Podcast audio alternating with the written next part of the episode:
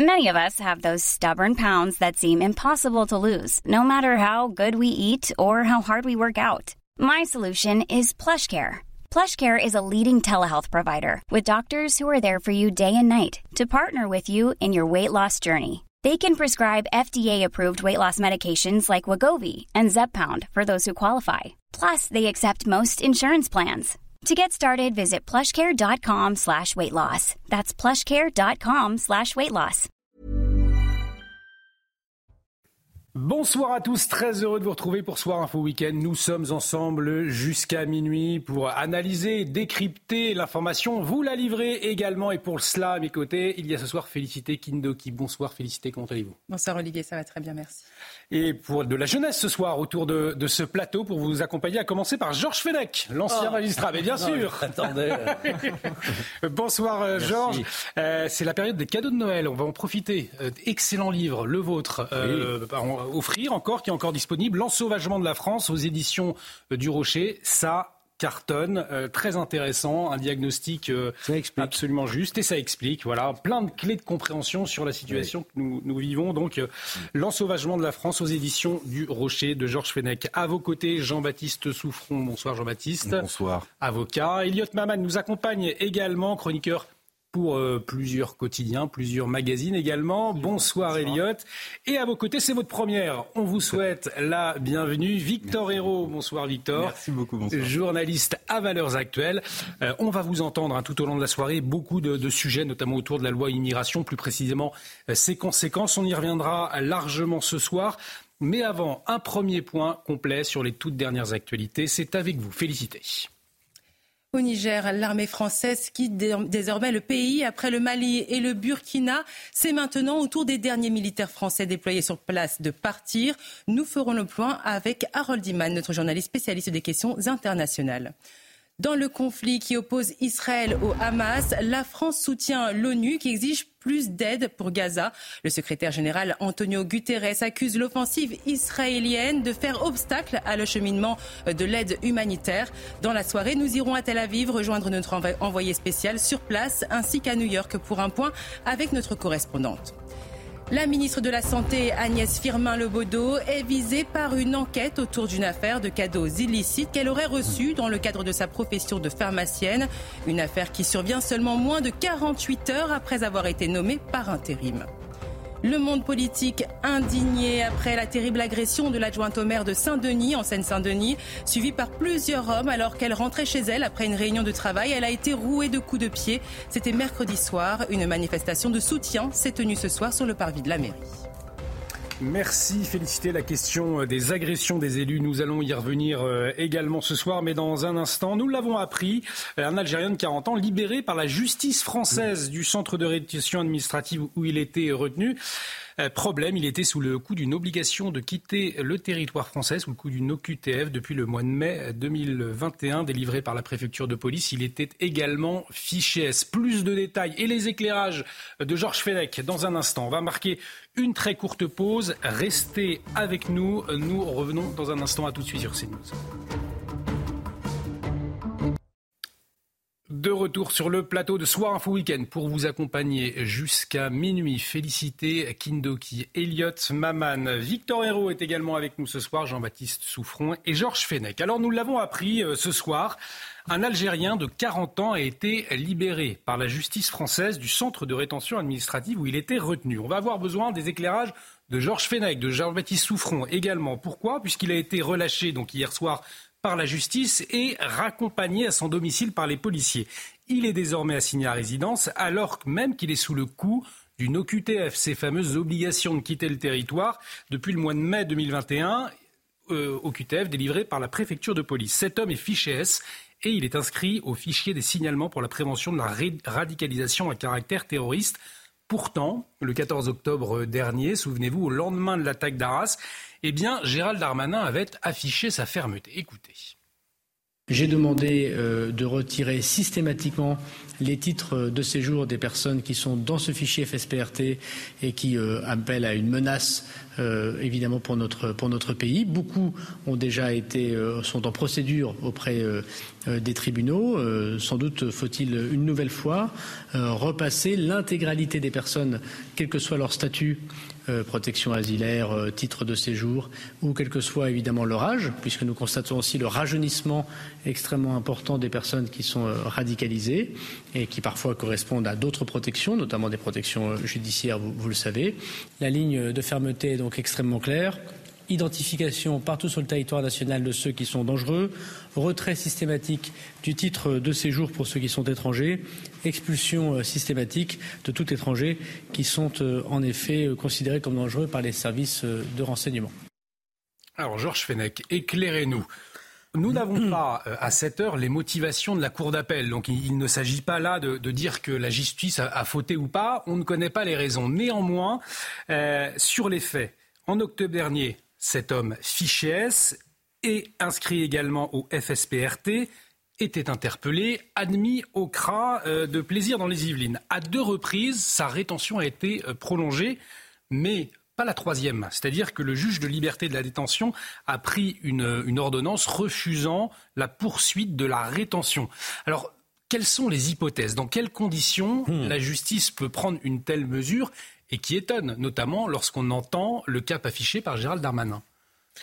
Dans le rappel des faits et de la personnalité, on aurait pu ajouter aussi le fait qu'il a déjà été condamné à 9 ans d'emprisonnement pour avoir rejoint les territoires de guerre en Syrie. Hein. Voilà, oui. donc, un but terroriste, hein, donc euh, c'est un beau pédigré quand même. Hein. Donc c'est quelqu'un qui est manifestement dangereux et qui est inscrit dans les fichiers. On peut se poser la question de savoir pourquoi cet individu euh, n'a toujours pas été expulsé. Fait l'objet d'une OQTF depuis euh, deux ans maintenant, à peu près. Oui. Quand même, vous vous rendez compte, depuis deux ans. Il est, passé, il est placé en centre de rétention administrative, prolongation, prolongation. Ça peut être prolongé pendant 90 jours, voire si c'est de nature terroriste, comme ça semble être le cas, ça peut être prolongé jusqu'à 210 jours. Bon. Le juge de la liberté à la détention a été saisi d'une troisième euh, rétention administrative. Il a trois possibilités. Soit il le maintient en rétention administrative, ce qui était la demande du procureur mhm. et du préfet, soit euh, il décide euh, de lever purement et simplement cette mesure, et l'intermédiaire, c'est une assignation en résidence. Alors, le juge, il faut bien comprendre que le juge n'a pas de pouvoir, c'est pas un pouvoir lié. Il, c'est pas qu'il fait ce qu'il veut, mais il a une possibilité d'appréciation. C'est une décision souveraine, comme on dit. Il apprécie le dossier. Voilà. Pourquoi ce type n'est pas expulsé? Est-ce qu'il a des garanties de représentation? Apparemment, il a des garanties de représentation puisqu'il est assigné à résidence, voyez-vous. Mais on peut quand même se poser la question en opportunité. Est-ce qu'on peut prendre, est-ce qu'un juge devait prendre le risque euh, de lever cette mesure de rétention compte tenu de son pédigré? Donc le parquet, normalement, fait appel de cette décision et la Cour d'appel est saisie. Là, il y a un conseiller donc, de la Cour d'appel qui maintient cette décision d'assignation en résidence. On n'en connaît pas, vous l'avez dit effectivement, la motivation, mais on peut imaginer que le juge a considéré que ce délai de rétention s'éternisait trop, que le, pouvoir exécutif, en l'espèce de mise d'Intérieur, devrait faire exécuter cette mesure euh, d'expulsion, qui ne le fait pas, que ça ne relève pas du manque de volonté de l'individu de partir, pour quelles raisons n'est-il pas expulsé? Alors la question des laissés-passer consulaires avec l'Algérie, on connaît la difficulté. Et on se retrouve devant l'impuissance, à nouveau, euh, des pouvoirs publics pour euh, expulser. Alors vous voyez, on vient de voter une loi sur l'immigration. Oui.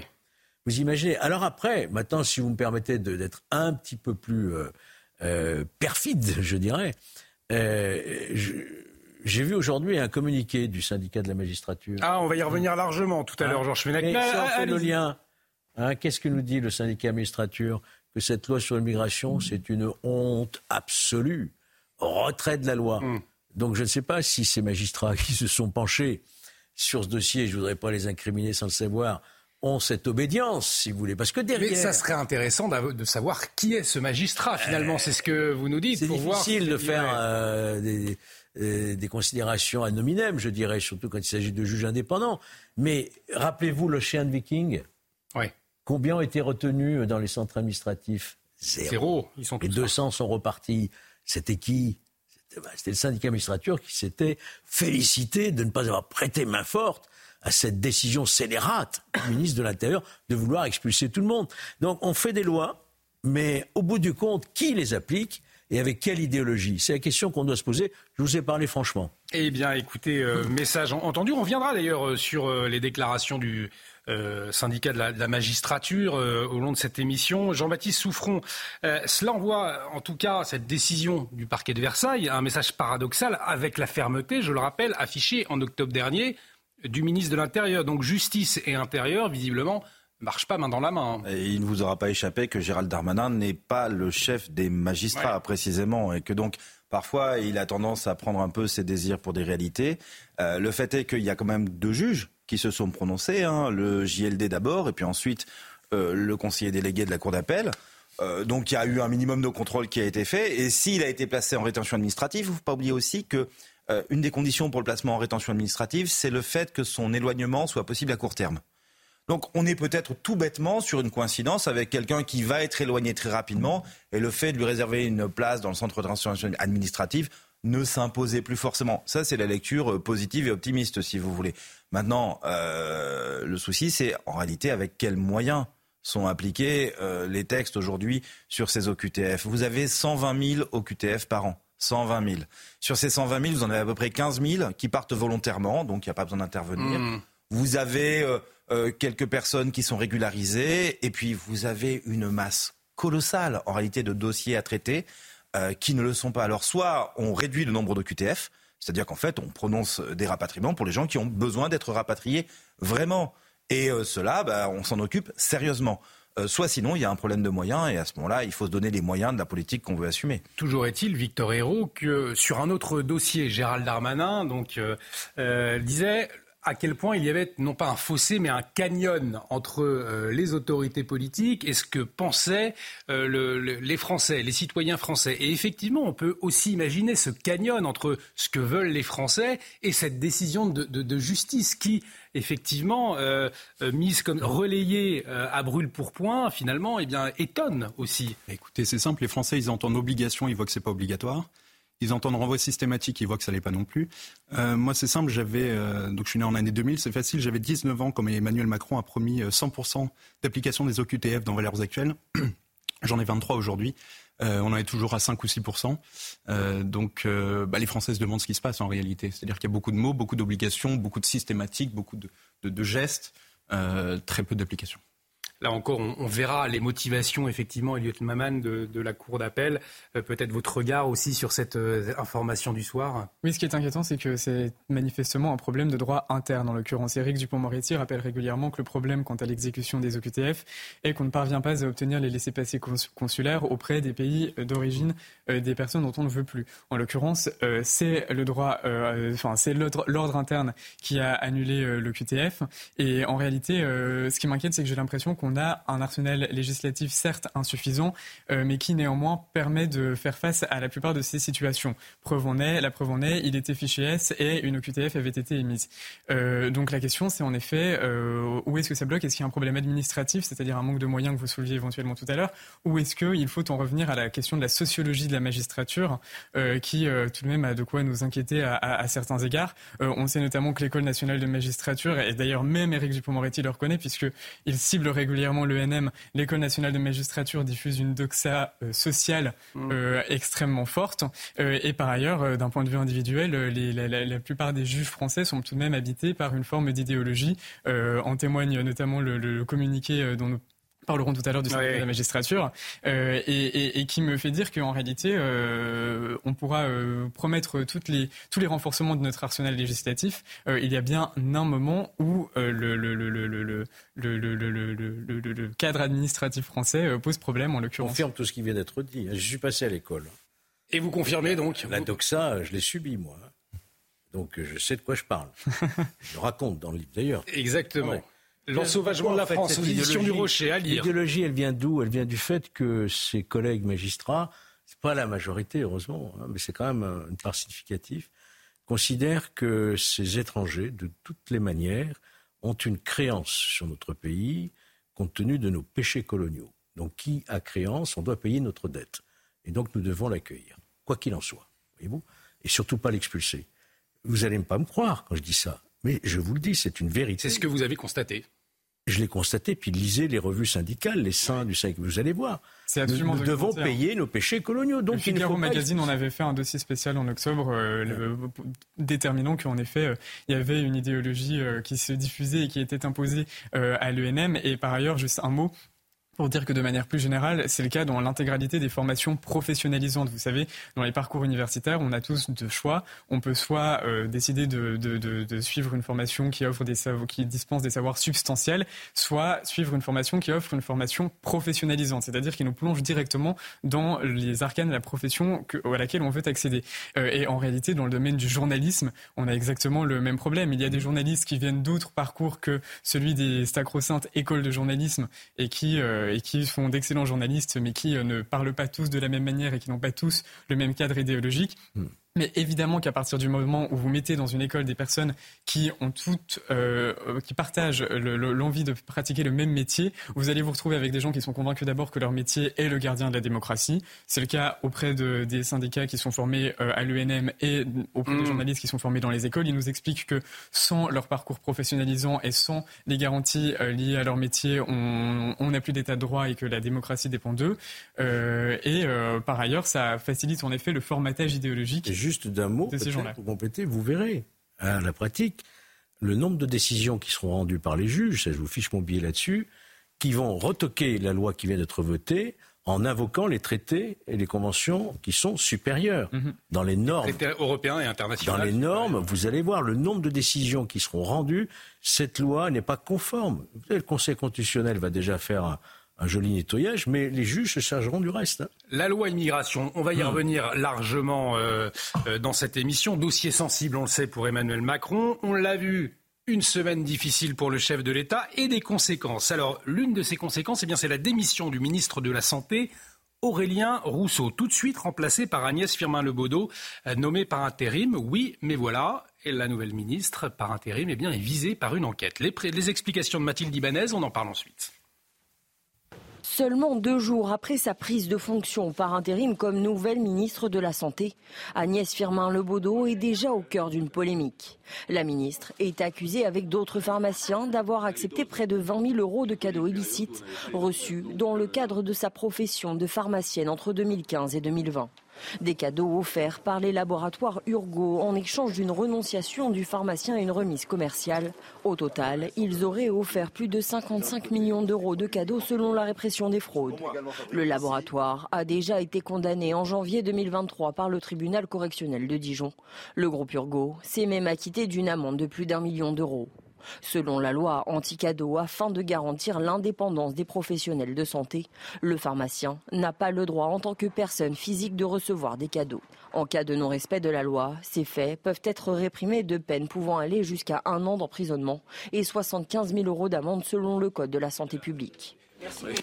Victor Hérault, il y a donc la, présomption d'innocence. Une enquête euh, est en cours hein, concernant euh, Agnès euh, Firmin-Lebaudot. Néanmoins, au bout du contexte que l'on connaît, est-ce que selon vous, Emmanuel Macron peut continuer avec cette ministre par intérim, avec le, risque, on le sait, que cette affaire-là eh bien, surplombe finalement l'espace médiatique sachant aussi que la santé euh, est une vraie priorité pour les Français et en France. On va y revenir d'ailleurs. Écoutez, ce qui est surprenant, euh, ce qui est surprenant, c'est que ce sont des casseroles qui traînent depuis un moment déjà. D'ailleurs, Mediapart avait, euh, avait ces informations depuis longtemps, n'a eu qu'à appuyer sur envoyer, sur publier mm-hmm. pour que l'affaire éclate aussitôt la ministre nommée. moi, la question que je me pose, c'est comment est-ce qu'Emmanuel Macron n'a pas pu sentir le coup venir? Comment est-ce que Emmanuel Macron n'a pas réagi, euh, n'a pas anticipé surtout euh, Moi, je me souviens d'Emmanuel Macron qui disait à ses équipes euh, il faut être fier d'être des amateurs. déjà, il n'y a aucune fierté à être amateur. Et puis surtout, c'est le macronisme qui est en réalité l'amateurisme aujourd'hui. Et c'est la France tout entière qui, endosse cette honte-là, qui est cet amateurisme gouvernemental euh, où, on ne vérifie même pas le passé de ses équipes avant de les nommer. C'est ça, euh, Georges Fenech, au fond, qui interpelle aussi, c'est que Emmanuel Macron euh, ne soit pas au courant de la situation d'Agnès de, Firmin-Lebaudot. Et pourtant, il en faisait une priorité de cette transparence. Moi, je me désole d'abord, vous avez raison, mais je me désole d'abord pour le ministère de la Santé. Oui, ouais. Qui a des enjeux considérables, des réformes considérables. Le ministre vient de démissionner, Rousseau. Celle qui le remplace est dans le collimateur maintenant de la justice. Donc euh, j'imagine à quel point les personnels soignants, les hôpitaux doivent s'inquiéter en ce moment. Euh, c'est étonnant, effectivement, qu'il n'y ait pas eu d'alerte hmm. sur ce cas qui était connu, apparemment, euh, des médias. Euh, c'est pas la même affaire que pour Éric Dupont-Moretti, vous voyez. Hmm. Dupont-Moretti, c'était un respect des normes, des formes, de transmission, de discipline. Est-ce qu'il n'y avait pas une volonté de vouloir... Là, c'est une affaire euh, financière, en quelque sorte. Hein. C'est presque, de la, comme on dirait, un peu de corruption euh, commerciale. Donc là, ça touche directement la, la probité, je dirais. Et, ça ne pourra pas tenir. En tout cas, vous, vous le rappeliez très justement, l'importance de ce ministère de, la Santé. Euh, on va le rappeler. Euh, on voit l'état de nos hôpitaux, les Français paient des impôts, attendent un, service à la hauteur. Et pourtant, Rien ne semble fait, tout va mal. L'hôpital, on entend les, les, soignants, on entend les, les, médecins alertés depuis très longtemps maintenant. Euh, il y a eu le Ségur de la santé, effectivement, il y a eu des moyens, des sommes colossales. Euh, visiblement, le chef de l'État n'a pas trouvé la personne idoine. Sept ministres en six ans. Hein. On va les voir. On va les voir. Mm. Euh, six ministres euh, qui se sont six ministres qui se sont succédés. Agnès Buzyn, on se souvient. Olivier Véran, Brigitte Bourguignon, François Braun, Aurélien Rousseau, Agnès Firmin. Euh, Baudot.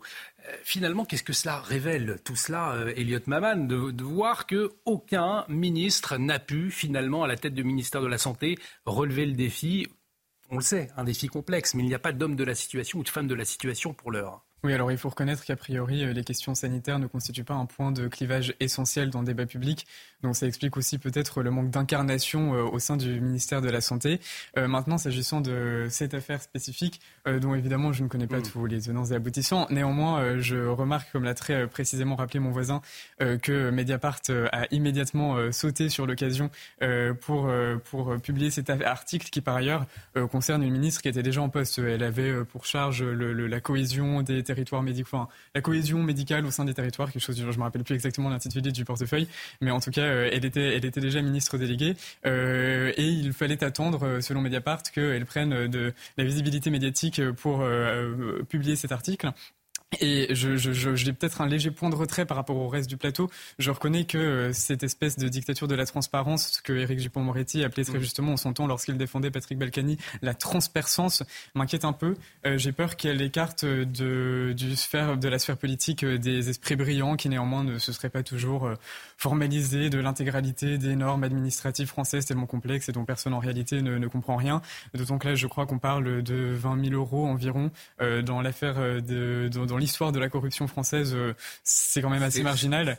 Et dans les pays nordiques, pour 10 euros. Euh, oui, bien sûr, mais précisément, je ne veux pas, hein. je ne veux pas d'un espace politique. Ça, on, Jean-Baptiste Souffron. On peut pas d'un côté reprocher euh, à un Algérien de ne pas comprendre les règles sur les OQTF, etc., et être faible avec les forts d'un côté et fort avec les faibles. Il faut hmm. appliquer les mêmes règles à tout le monde et justement être un peu correct, d'autant plus que il se trouve que ce sujet des cadeaux médicaux, c'est un sujet qui a été débattu dans les professions médicales. C'est un sujet qui a fait l'objet de. Enfin, vraiment, il y a eu des commissions qui se sont réunies au sein des professions. C'est pas des lois qui ont été adoptées comme ça, euh, vent debout, de façon contraire.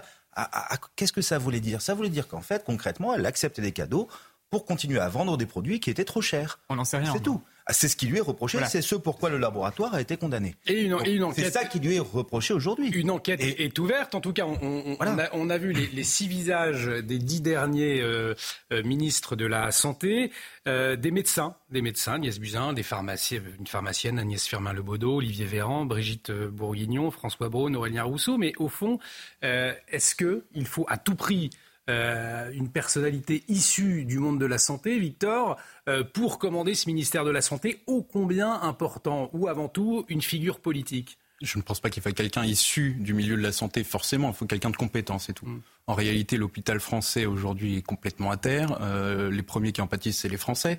Euh, il y a un grave problème de moyens. Moi, j'ai discuté euh, pendant longuement, je suis en train de travailler un dossier sur les hôpitaux. Je discute avec beaucoup d'infirmières qui m'expliquent, premièrement, on n'a pas les moyens, on n'est pas assez, ça devient dangereux, avec également des problèmes aussi d'immigration qui s'ajoutent à ça. Donc, on, a débattu longuement de l'AME, mais il y a aussi des questions toutes pratiques, toutes simples. Par exemple, quand vous avez un, un immigré qui vient, dont vous ne comprenez pas quelle langue il parle. Vous ne savez pas quel dialecte il parle. Alors, euh, à ce moment-là, il faut un interprète. Est-ce que vous savez le quart d'heure, combien ça coûte, l'interprète? C'est 80 euros le quart d'heure. 80 euros le quart d'heure, sachant que le suivi ne dure pas 15 minutes. Le suivi dure parfois deux semaines, plusieurs mois. Donc en réalité, il y a des problèmes de moyens graves et il, ne faut pas forcément un médecin pour gérer cette situation-là. Il faut en réalité quelqu'un qui arrive à remettre tout ça en place, qui arrive à tout réformer et qui arrive à tenir un cap. Mais pour autant, Georges Fenech, il y a eu des millions et des millions euh, de, déversés pour, le, pour la santé ces dernières années. Et pour autant, on n'a pas le sentiment que ça évolue. Parce que la, crise, elle est profonde. Ce n'est pas uniquement des moyens à court terme. On a augmenté un peu les salaires des infirmières. On a peu près à la norme européenne. Euh, on a appris que quoi, 6 ou 7 000 lits ont fermé euh, depuis, euh, depuis la crise. Non, je crois qu'il y a un vrai problème, enfin, tout le monde s'accorde pour penser qu'il y a un vrai problème structurel profond de, de l'administration hospitalière, la question des ARS qui, qui à chaque fois revient sur le tapis, euh, la question de, de l'administration pléthorique au sein des hôpitaux. Trop d'administration. Oui, 40%, oui. 40% de l'hôpital et euh, dévoré par le personnel administratif. Et qui dit personnel administratif, des, des, décisions, des décisions avec des échelons, que ça prend du temps. Donc il faut redonner le pouvoir aux médecins dans l'hôpital, c'est ça surtout. Bien sûr qu'il faut qu'il y ait une administration, mais qui, qui soit rationalisée, bien entendu. Et, et nous en sommes là aujourd'hui à avoir, enfin je ne sais pas si vous avez eu l'occasion, vous récemment, je ne vous le souhaite pas d'aller dans des urgences, des services d'urgence, mais c'est véritablement effrayant. C'est effrayant. effrayant. C'est devenu catastrophique, effectivement. Il est euh, presque 22h30, l'heure de, retrouver Félicité pour le journal. Dans un instant, nous allons nous intéresser euh, aux autres conséquences de la loi immigration. Alors, la division au sein de la Macronie, on a vu aussi du chantage à la démission. Emmanuel Macron très en colère, euh, d'ailleurs, ces dernières heures. On en parle dans un instant, mais avant, il est 22h30. Le journal avec vous, Félicité Kindoki.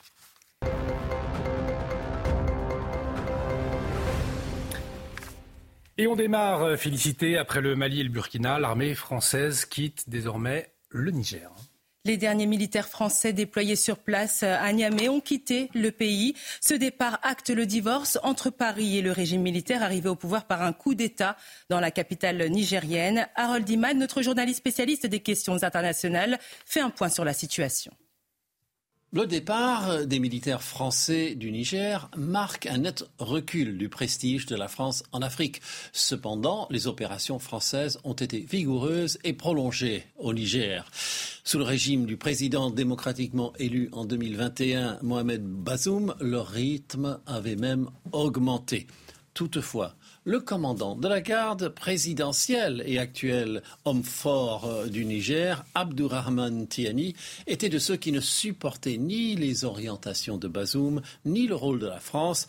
Sa garde présidentielle renversa donc Bazoum le 26 juillet 2023. Le 24 septembre seulement, le président Emmanuel Macron acceptait l'évidence et annonçait le retrait français.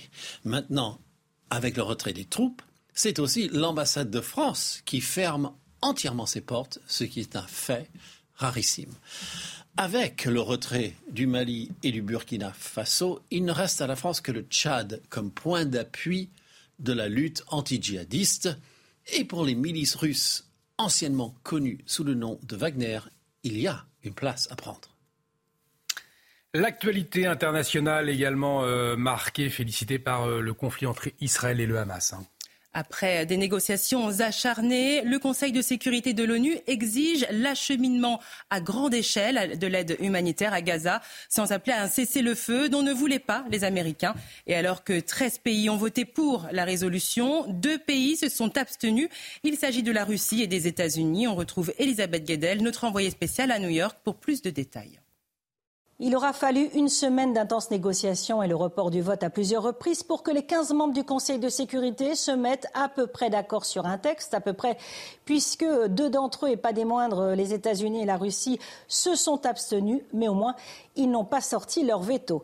La résolution vise à renforcer l'aide humanitaire à Gaza en appelant toutes les parties, je cite, à autoriser et faciliter l'acheminement immédiat, sûr et sans entrave, notamment l'accès à toutes les routes d'une aide humanitaire à grande échelle à Gaza. Alors la version finale de ce texte ne ressemble pas beaucoup à celle initiale présentée la semaine dernière par les Émirats arabes unis, puisqu'il n'appelle plus à un cessez-le-feu immédiat et durable. Hein. Les États-Unis s'y opposent toujours. D'ailleurs, à l'issue du vote, la France a dit regretter que le Conseil de sécurité ne se soit pas exprimé de façon plus ambitieuse. Un Paris plaidant toujours pour ce cessez-le-feu.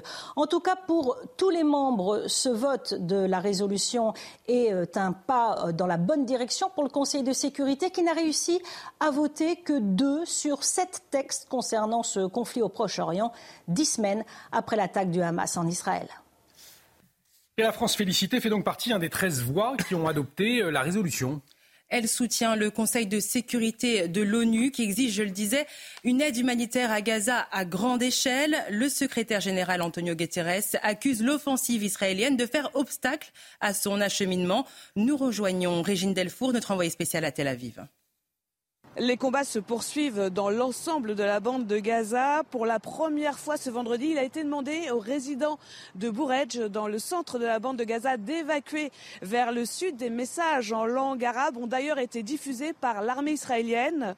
Dans un article publié ce vendredi dans le Jérusalem Post, le Premier ministre israélien répond aux critiques internationales sur la pression militaire d'Israël dans la bande de Gaza. Benjamin Netanyahou attribue au Hamas la responsabilité des conséquences sur les civils. Il affirme que Tsahal a émis des avertissements à la population et leur a demandé d'évacuer les zones de combat et que Tsal établit des couloirs humanitaires pour leur passage en toute sécurité. Le Premier ministre israélien ajoute, je cite, nous permettons le transfert de nourriture, d'eau et de médicaments d'entrée dans la bande de Gaza pour la population civile. Le Hamas les vole et les détourne le plus souvent pour son propre usage. Israël n'a pas déclenché cette guerre, mais Israël la gagnera. Retour en France à présent à Notre-Dame-des-Landes, plus précisément où eh bien, rien ne va plus. Hein, Certains habitants décrivent une ambiance délétère dans la zone à défendre. Des militants arrivés récemment sont accusés de radicalisme et ont poussé au départ certains combattants de la première heure. Reportage de Jean-Michel Decazès et Michael Chailloux.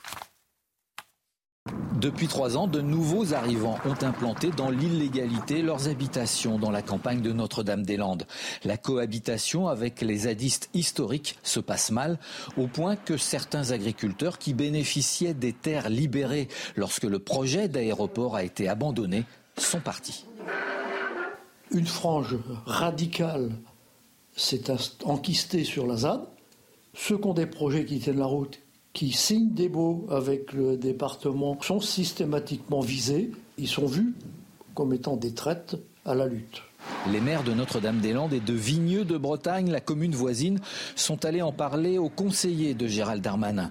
Les habitants sont parfois importunés par l'attitude de ces nouveaux zadistes quand ils font des rêves parties, musique très fort, euh, ça par contre ça j'aime autrement le reste non, pas de. Des zadistes de la première heure ont eu leur voiture brûlée par les derniers arrivants, qui se considèrent comme les gardiens de l'esprit de la lutte, accusant leurs aînés d'être devenus des paysans capitalistes. Environ 150 personnes selon les saisons, certains se réclamant des soulèvements de la terre, viennent ainsi grossir les rangs de la ZAD. Merci Félicité, on se retrouve à 23h. Nouveau journal, point complet sur les dernières informations. À la une également ce soir, les conséquences de la loi euh, immigration. Nous commencions à en parler il y a quelques instants. Euh, parmi ces conséquences, la division au sein de la Macronie, on l'a constaté. Chantage à la démission euh, également. la nouvelle ministre de la Santé visée par une enquête, nous en parlions. On ne peut pas dire que la semaine du chef de l'État fut de tout repos. Emmanuel Macron en visite aux forces armées au Levant hier et aujourd'hui, mais dans toutes les têtes, dans sa tête en tout cas, ce fameux projet de loi immigration. Florian Tardif, Florian Tardif a suivi le chef de l'État. Écoutez, Emmanuel Macron continue en coulisses de défendre la loi immigration et cela malgré euh, les critiques, répétant comme il l'a fait devant ses ministres lors du dernier Conseil des ministres que non, après les votes de mardi dernier, la France n'était pas devenue un État crypto-fasciste. Il réfute d'ailleurs le terme de priorité nationale utilisé par ses détracteurs à gauche pour expliquer que la majorité présidentielle aurait repris des propositions du Rassemblement national. Non, ce n'est pas vrai. Le gouvernement répond uniquement aux attentes des Français. Il y a un problème avec l'immigration illégale, juge ces derniers. D'ailleurs, le président de la République le reconnaît également euh, volontiers. C'est pour cela que cette loi était euh, nécessaire. Et quant aux ministres qui ont menacé euh, de démissionner ces derniers temps, je peux vous dire, selon mes informations, qu'il a peu apprécié, très peu apprécié même cette initiative, ces menaces faisant comprendre que lui, on ne le menace pas. D'ailleurs, il note lorsqu'il était à Bercy sous François Hollande qu'il n'avait pas menacé de démissionner. Il était tout simplement parti. Le message est passé. Emmanuel Macron, donc, est très en colère hein, après ce chantage à, la démission de, quelques ministres, et Elliot Maman. Euh, mais au fond, est-ce que, même s'il a vanté un projet de loi immigration, euh, il l'a vanté le en même temps lors de, son, de sa dernière euh, intervention télévisée, est-ce que ce n'est pas l'explosion, justement, du en même temps à laquelle nous sommes en train d'assister? Oui, en fait, originellement, le en même temps signifiait une forme de schizophrénie maîtrisée au sein d'un même responsable politique. Aujourd'hui, c'est une hémiplégie euh, déséquilibrée. Euh, parce qu'on comprend bien qu'en réalité, euh, le en même temps est simplement le signe de l'incapacité d'Emmanuel Macron à tenir sa majorité, qui, où, plus aucun consensus ne semble régner.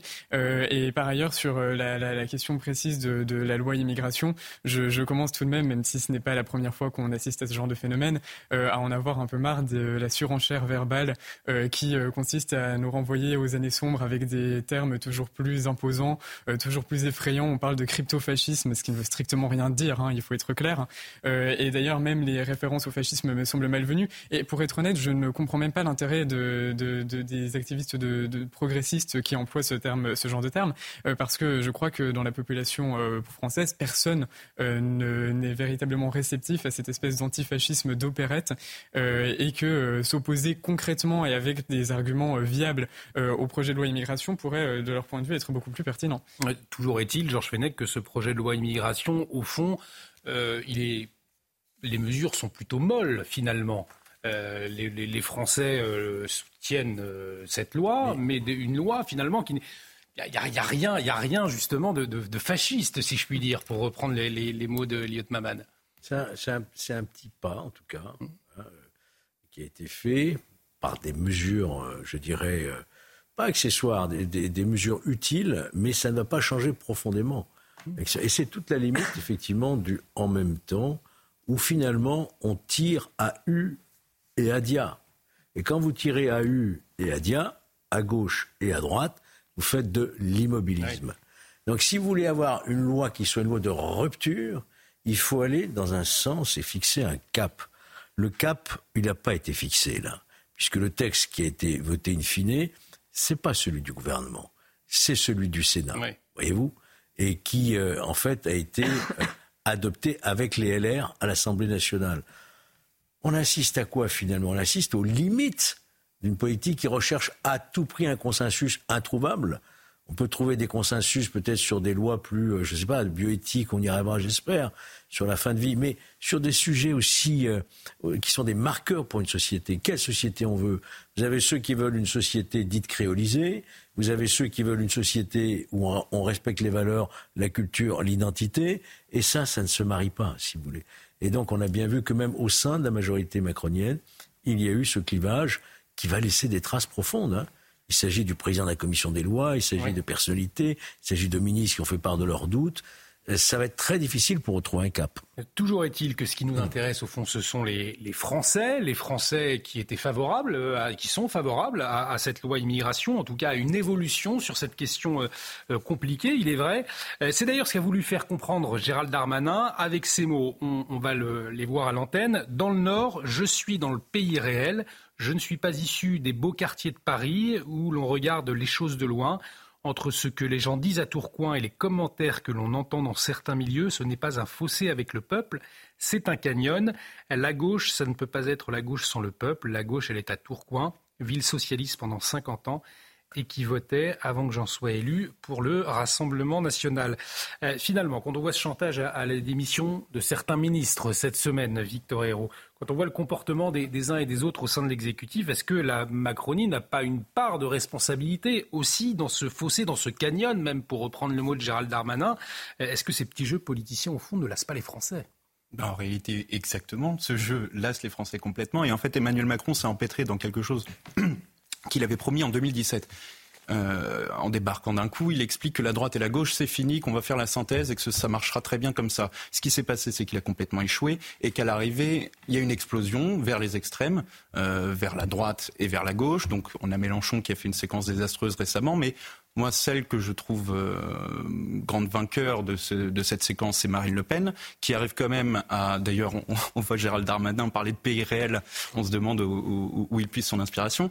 Et euh, Marine Le Pen, qui quand même arrive à revendiquer la notion de préférence nationale, qui en réalité, alors le, le gouvernement essaie de dire que ça n'est pas du tout ce qui est inscrit dans, inscrit dans le texte. Ça n'est pas inscrit texto, mais enfin c'est exactement ce que ça veut dire. Ce sont des mesures qui vont dans ce sens-là. Et c'est Marine Le Pen qui remporte une énorme victoire idéologique puisqu'elle arrive à faire remporter dans le cœur des Français une notion que son père avait inventée en 78. Euh, qui avait ensuite été théorisée en, en, 85. Mais je veux dire, c'est au bout de 40 ans que Marine Le Pen arrive à remporter le combat de son père. en réalité, les grands gagnants, euh, les grands perdants là-dedans, ce sont les macronistes. Le gagnant, c'est le RN probablement à mon sens et les Français surtout qui arrivent enfin à voir à la télé et à entendre dans les débats publics des mots qu'ils comprennent parfaitement et qui euh, ressemblent aux problèmes qu'ils ressentent au quotidien.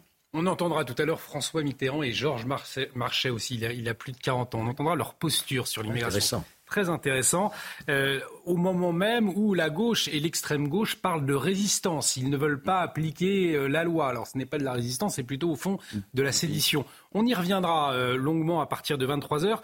mais avant, retour sur cette autre actualité ce soir, ce rassemblement qui s'est tenu en fin d'après-midi à Saint-Denis, après la vive émotion provoquée par l'agression d'une élue. Une agression qui s'est passée mercredi soir.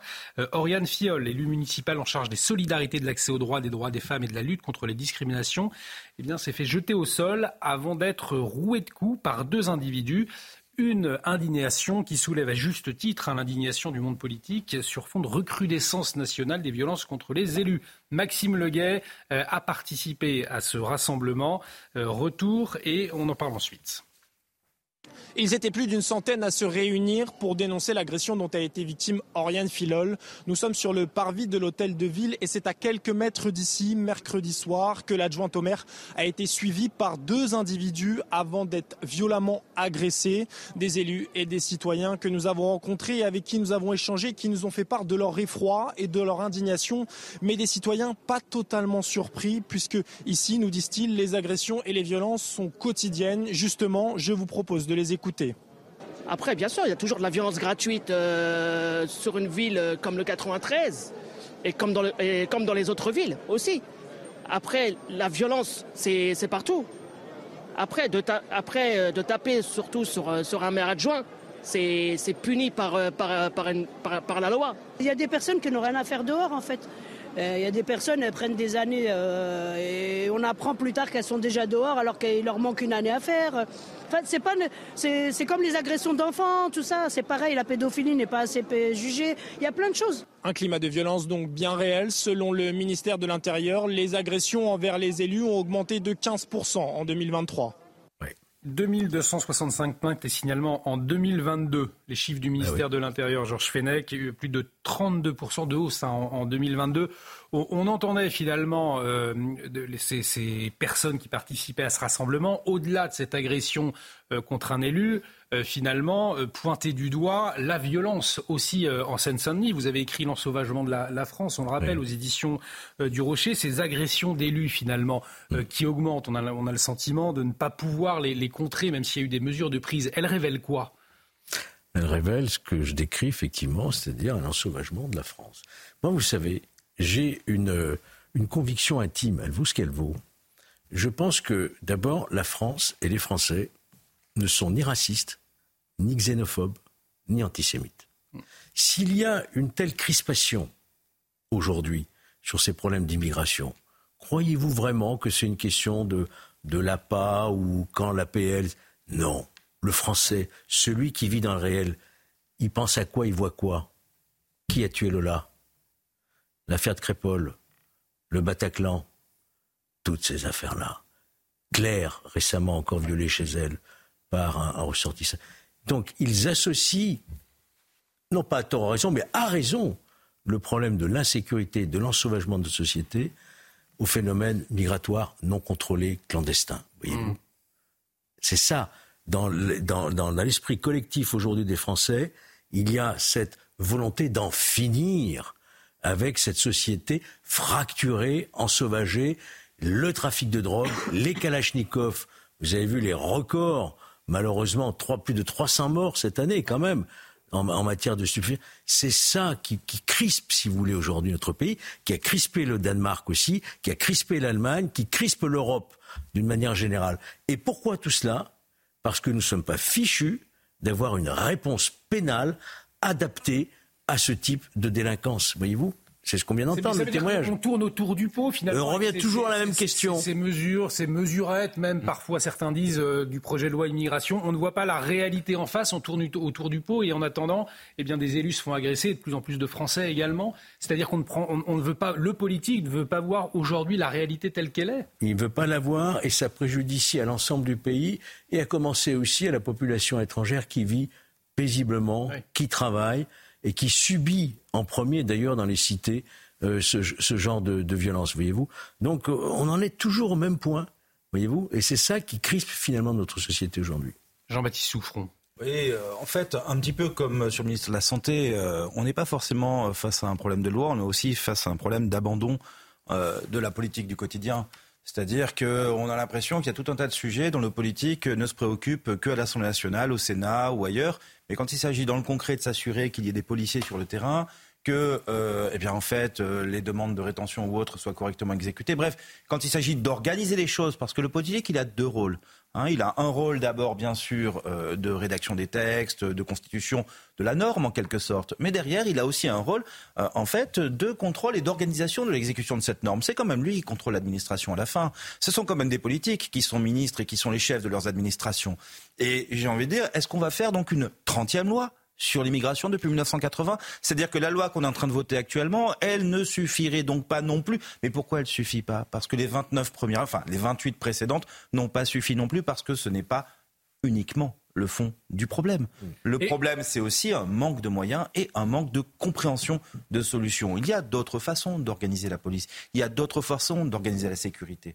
Et en fait, aujourd'hui, on s'enferme dans un mécanisme qui, on le voit, est un mur. Parce que Victor Hiro, on, imagine que euh, c'est bon, une enquête est en cours, mais euh, que c'est deux hommes qui ont tabassé cet élu, ou dans d'autres cas, avant de tabasser cet élu, ils ont peut-être déjà insulté euh, une personne, ils s'en sont déjà pris à une autre personne, et là, il n'y a pas eu de réponse judiciaire en face. C'est-à-dire que peut-être il faudrait déjà, si vous vous en prenez à un élu, mais de manière verbale, être sanctionné, taper fort tout de suite pour ne pas que la marche supérieure soit franchie finalement. il est peut-être aussi là le problème. On a un problème d'impunité évident, on a un problème, euh, rien nouveau sous le soleil, de, d'atteinte aux institutions. À ce que, alors, euh, je vais citer euh, Mélenchon, mais leurs personnes sont sacrées. Les élus, les professeurs, les médecins, tout mm. ça. Ces personnes-là sont sacrées. C'est-à-dire qu'on ne s'attaque pas à ces gens-là. En réalité, en bonne société, on ne s'attaque pas à ces gens-là. Je voulais revenir rapidement sur l'histoire de. Il y, a, aussi tout, tout, ceci est freiné par la querelle droite-gauche sur la récupération, sur euh, le, les faits divers. Alors euh, effectivement, cette pauvre euh, mademoiselle Claire qui a mmh. subi donc un viol récemment, il a suffi qu'elle mentionne le mot d'OQTF pour qu'aussitôt la gauche l'accuse d'être d'extrême droite, aussitôt la, la gauche l'accuse de récupération, alors qu'elle aurait simplement parlé de viol, toutes les féministes étaient avec elle. Et il a suffi qu'elle évoque l'OQTF pour qu'on parle de faits divers la question que je pose, c'est combien de faits divers faut-il pour qu'on dise que ce sont les faits de la diversité, de cette immigration de masse euh, qu'on n'arrive plus à contrôler? Combien en faut-il? Combien faut-il additionner pour voir le tableau d'ensemble? C'est vrai qu'Eliott Maman, il y a aussi cette question-là, euh, droite-gauche, quand euh, la gauche refuse de voir la réalité parce que la personne serait, serait de droite ou mentionne les OQTF, c'est une réalité, on le voit tous les jours, hein, ça. Oui, absolument. Euh, la, gauche euh, laisse le monopole du réel à l'extrême droite d'une certaine manière, comme le dit Alain Finkielkraut, euh, ce qui est une stratégie, une fois encore, assez désespérante.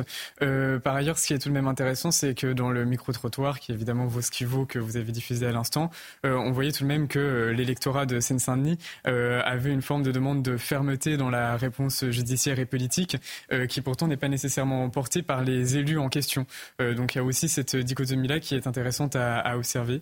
et euh, par ailleurs, on met souvent la question de la responsabilité et du devoir d'exemplarité du côté des responsables politiques, précisément. Or, euh, je pense en effet qu'il nous faut surtout être euh, exemplaires dans notre comportement à l'égard des personnes qui nous gouvernent, nous, en tant que citoyens. Et c'est un point sur lequel, hélas, une partie de la société semble se laisser à, une forme de... Georges Fenech, ce sera le mot de la fin. Sur on nous a illusionnés sur la fin du clivage gauche-droite. En réalité, cette affaire d'immigration euh, nous a euh, montré de manière flagrante que la droite existait toujours, c'est elle qui était à la manœuvre dans cette loi, et que la gauche existait toujours. Vous voyez les 32 départements tenus par euh, les présidences de gauche qui viennent d'appeler à la désobéissance. La gauche existe toujours, elle est, toujours là, voyez-vous. Donc c'est ça, je crois, qu'une des leçons aussi à, à, tirer de ce qui vient de se passer, c'est qu'il y a toujours notre pays, et je m'en réjouis, parce que le débat démocratique, c'est une majorité et une opposition. Ce sont des partis de gouvernement. On n'est plus dans le flou artistique. On est dans aujourd'hui une demande de vraie politique. De qui la gauche est-elle l'héritière aujourd'hui, l'extrême gauche? On va s'interroger dans un instant puisqu'on on entendra un extrait de 1988. Euh, François Mitterrand parlait d'immigration. On entendra également Georges Marchais. Il faisait le, lien entre trafic de drogue et immigration déjà. Euh, restez avec nous. Une très courte pause. À 23h, le JT avec Félicité Kindoki. Et nous poursuivons le débat. Restez avec nous sur CNews. Et de retour sur le plateau de Soir Info Week-end. Bienvenue si vous nous rejoignez pour vous accompagner ce soir jusqu'à minuit, pour vous livrer l'information, la décrypter, l'analyser. Autour de cette table, félicité Kindoki, Elliot Maman, Victor Hérault, Jean-Baptiste Souffron et Georges Fenech. Dans un instant, nous allons revenir sur les conséquences du projet de loi immigration et la gauche qui dit faire de la résistance. On pourrait plutôt parler de sédition. On va en parler dans un instant. Mais avant, il est euh, presque 23 heures. Le journal complet avec vous, félicité.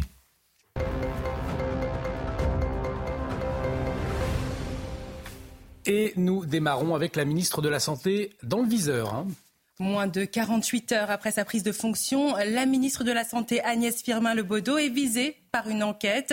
Il s'agit d'une enquête autour d'une affaire de cadeaux illicites qu'elle aurait reçus dans le cadre de sa profession de pharmacienne. Cette affaire survient alors qu'elle vient d'être nommée par intérim.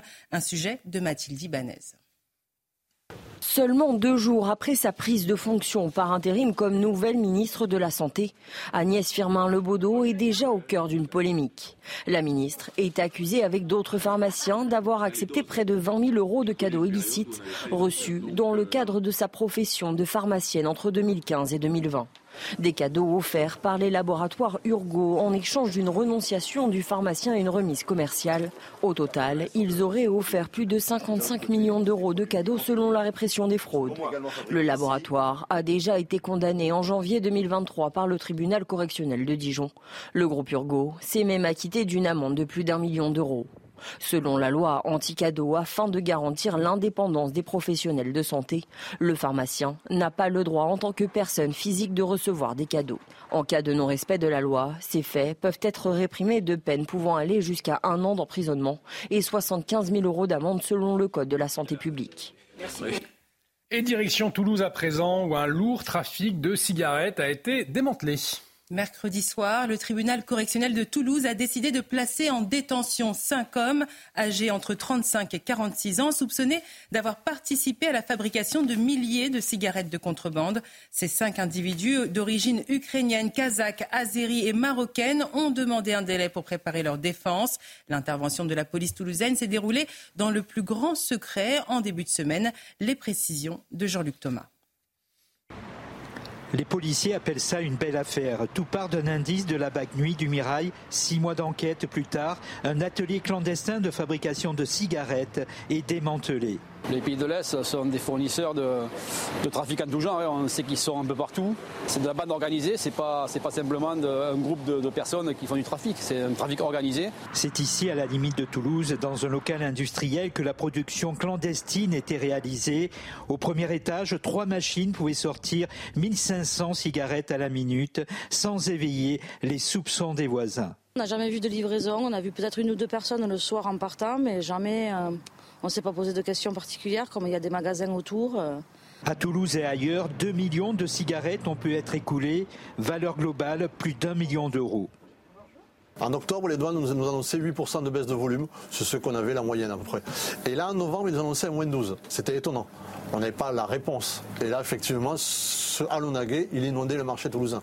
Depuis un an en France, la police a stoppé cinq ateliers clandestins de ce type. Nous vous en parlions en première partie d'émission, cette terrible agression à Saint-Denis. Hein.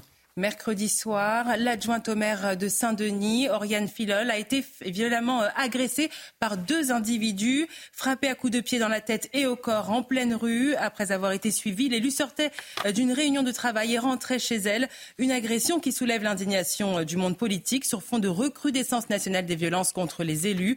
Une manifestation de soutien se tenait aujourd'hui sur le parvis de la mairie de Saint-Denis. Maxime Leguet y était. Il a recueilli les propos du maire Mathieu Hanotin. Ce qu'il y a de particulier finalement, c'est que euh, il y a fort à penser euh, qu'elle, euh, dans cette affaire, elle a été ciblée spécifiquement. ciblée très probablement parce que c'était une élue et probablement parce que c'était une femme. Et il faut le dire haut et fort que euh, ces violences, ces menaces euh, qu'on peut voir euh, certaines sur les réseaux sociaux et d'autres malheureusement qui passent à l'acte dans la réalité, elles sont absolument inqualifiables et, qu'il faut envoyer le message que la République, que les citoyens et les citoyennes ne les tolèrent pas. Et c'est ça aussi le message qui a été passé ce soir. L'actualité internationale à présent, après le Mali, le Burkina, eh bien, l'armée française quitte désormais le Niger. Les derniers militaires français déployés à Niamey ont quitté le pays. Ce départ acte le divorce entre Paris et le régime militaire arrivé au pouvoir par un coup d'État dans la capitale nigérienne. Et puis, après la Jordanie, le président français Emmanuel Macron se rendra à New Delhi. Euh, ce sera le 26 janvier prochain. Un déplacement euh, prévu pour la 75e édition de la fête nationale du Republic Day. La fête euh, célèbre l'entrée en vigueur de la Constitution de l'Inde. Emmanuel Macron a accepté l'invitation en tant qu'invité d'honneur du Premier ministre indien Narendra Modi, qui était lui-même l'invité d'honneur de la traditionnelle fête nationale du 14 juillet cet été en France. Et puis à Prague, le dernier bilan de la fusillade qui a eu lieu hier fait état désormais de 13 morts. L'assaillant qui a ouvert le feu à l'université Charles de Prague hier aura tué 13 personnes selon le dernier bilan annoncé par les autorités, les autorités tchèques. Au lendemain de la fusillade, la police cherche à comprendre les motivations du tueur de cet étudiant de 24 ans qui s'est donné la mort après les événements. Il s'agit de la pire attaque qu'ait connue la République tchèque dans son histoire contemporaine. Une journée de deuil national est prévue demain. Merci beaucoup, Félicité. Euh, prochain point complet sur l'actualité, ce sera à 23h30. Mais avant, on va revenir sur ce projet de loi immigration qui continue hein, de cristalliser les tensions. On l'apprend d'ailleurs ce soir. Euh, la NUPES saisit le Conseil euh, constitutionnel. je cite, nous saisissons aujourd'hui le Conseil constitutionnel afin de faire censurer l'ensemble du projet de loi immigration du gouvernement négocié avec la droite sénatoriale sous les applaudissements du Rassemblement national. Ce projet de loi présente de nombreux cavaliers législatifs et un nombre record d'articles contraires aux principes constitutionnels. Voilà, euh, messieurs, ce que l'on apprend donc euh, ce soir. Euh, en tout cas, c'est vrai qu'à gauche, on parle depuis plusieurs heures maintenant d'un acte de résistance en refusant d'appliquer la loi. Et pourtant, les Français, eux, sont 50% à être satisfaits du projet de loi immigration. Alors, parmi ceux, sachant ce que contient le texte, parmi les Français qui l'ont lu, eh bien, ils sont 68% à être satisfaits de son contenu. Explication signée Maxime Leguet. C'est un résultat sans appel. Consulté sur l'adoption de la loi immigration, les Français connaissant le contenu du texte sont 68% à être satisfaits. Dans le détail des mesures votées, les Français sont 84% à plébisciter la déchéance de nationalité pour les binationaux auteurs de crimes contre les forces de l'ordre, 76% à approuver le rétablissement du délit de séjour irrégulier et 76% aussi à être favorables à la fin de l'automaticité du droit du sol. Alors que l'adoption de ce projet de loi a suscité de grandes controverses au sein de la classe politique, les Français, eux, estiment à 55% que cet épisode a été un succès pour Marine Le Pen, 41% pour Éric Ciotti, contre 28% et 25% pour Gérald Darmanin et Emmanuel Macron. Enfin, ils sont seulement 8% à penser que cela a été un succès pour Jean-Luc Mélenchon. Le Conseil des sages, saisi par Emmanuel Macron, dispose désormais d'un mois pour statuer sur la constitutionnalité du projet de loi. Alors Georges Fenech, on le voit hein, depuis le début, les Français sont favorables à ce projet de loi immigration, les Français sont favorables à ce que la question soit traitée, et dans le même temps, on a la gauche, l'extrême gauche, une partie de l'intelligentsia de, la, gauche aussi, euh, qui est vent debout contre cette loi immigration. On entend même parler de résistance euh, en n'appliquant pas la loi, on va y revenir, mais comment est-ce que vous comprenez ce, ce fossé entre ce que veulent les Français la réalité et finalement euh, euh, eh bien, euh, ce qu'annonce la gauche, l'extrême gauche, notamment en saisissant le Conseil constitutionnel. On, vient de l'apprendre. D'abord, on, ne peut qu'être choqué par le fait que des élus annoncent qu'ils n'appliqueront pas la loi. Hmm. Quand on est élu, la première des choses, c'est de respecter et de faire appliquer la loi qui a été voulue par les représentants de la nation. Et en parlant d'actes de résistance aussi. Hein, le terme... Ça, c'est la, première réflexion. On est en démocratie ou on l'est plus Imaginez si chacun dit non mais cette loi, bon, elle ne me convient pas, donc je ne l'applique pas. Vous imaginez le désordre dans, le pays. Ça c'est ma, première euh, réflexion. Euh, ensuite, euh, que je sache, il y a un Conseil constitutionnel. Que Madame Hidalgo dise je saisis, je saisis pour apporter au débat devant le Conseil constitutionnel euh, des, euh, euh, des objections sur cette discrimination, mais elle, elle, sort de, elle sort de son rôle comme les autres mmh. maires ou collectivités locales. Ils sortent totalement de leur rôle. Ils n'ont pas à apprécier la légalité. Et s'ils n'appliquent pas la loi, mais qu'est-ce qui va se passer? Il va se passer qu'il y aura des contrôles de légalité devant le préfet, il y aura des juridictions qui vont être saisies de décisions entachées d'illégalité, et, donc tout cela montre qu'il y a un très grand désordre dans notre pays et qu'il y a un recul aussi de l'autorité légitime, qui est l'autorité des pouvoirs publics, la nation, ses représentants, le chef de l'exécutif, ce gouvernement. Et en fait, il y a des actes de résistance partout. Vous avez remarqué, des actes de scission partout, au Parlement, au sein du gouvernement, dans les départements, dans les mairies, au sein de la justice. On voit bien que ce pays est en pleine crise institutionnelle et, crise même existentielle, si je puis dire. Et Anne Hidalgo, effectivement, Maman, qui a annoncé que Paris rentrerait en, résistance. Il y a des, résistants partout, comme le rappelait Georges Fenech, en refusant d'appliquer la loi. Euh, qui saisit aujourd'hui le Conseil constitutionnel? Bref, ne pas appliquer la loi, cela ne s'appelle pas de la résistance. Oui. La sédition. Il y a quand même quelque chose de contradictoire chez une partie de la gauche qui nous explique que pour, sauver, les valeurs républicaines, il nous faut euh, contrevenir à l'ordre républicain. Il y a quand même euh, quelque chose d'affreusement contradictoire dans cette histoire.